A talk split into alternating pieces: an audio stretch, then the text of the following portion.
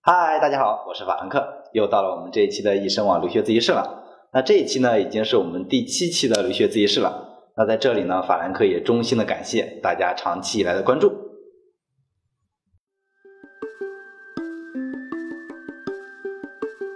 澳大利亚呢是一个地广人稀的国家，在上一期的节目中呢，我们分别为大家介绍了维多利亚州、西南威尔士州、南澳洲以及昆士兰州这四个州的留学生的比例、地区特色。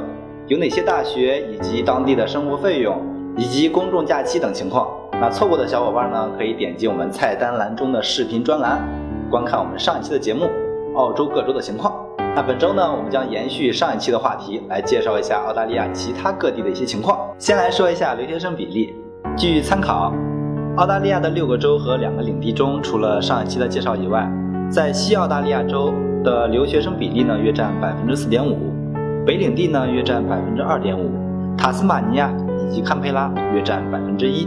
西澳大利亚州，西澳大利亚的中国留学生比例虽然不高，但是不得不告诉你们，这里的毕业生起薪却非常高，因为这里的自然资源和服务业都非常非常的丰富，尤其是矿业，就业前景好的同时呢又非常非常的高薪。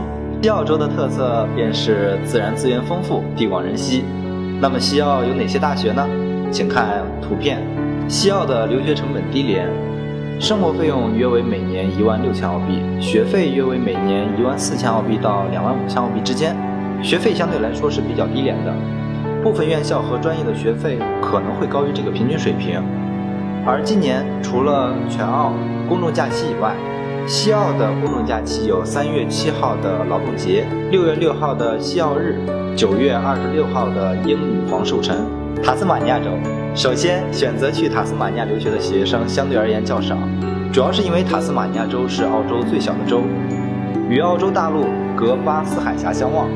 这里的主导产业是农业以及畜牧业，但是这里却为留学生设置了非常非常丰富的奖学金哦。塔斯马尼亚州的特色便是小巧独特，而在塔斯马尼亚岛上只有一所大学，那就是塔斯马尼亚大学。生活费用约为每年一万澳币，学费约为每年一万两千澳币到两万澳币之间。部分院校和专业的学费可能会高于这个平均水平。虽然塔斯马尼亚学校比较少，但是假期是真的多呀。北领地，北领地的话，选择该处留学的学生是相对而言比较少的，因为这里是以自然景观和文化特色著称的主要旅游胜地之一。经济主要以畜牧业、采矿业、旅游业为主，但是这里也有许多让中国学生值得选择的优势，其中一项便是移民。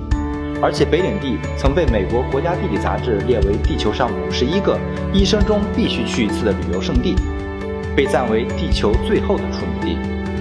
北领地的特色便是古朴而神秘。那北领地有哪些大学呢？只有一家，那就是查尔斯·达尔文大学。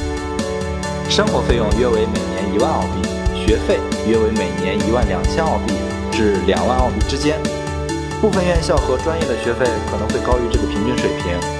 而今年，除了澳洲公众的全国假期以外，北领地的公众假期呢还有六月十三号英女皇寿辰，八月一号野餐日，也有一些在当地地方性地区比较特殊的属于公众假期的农展会日。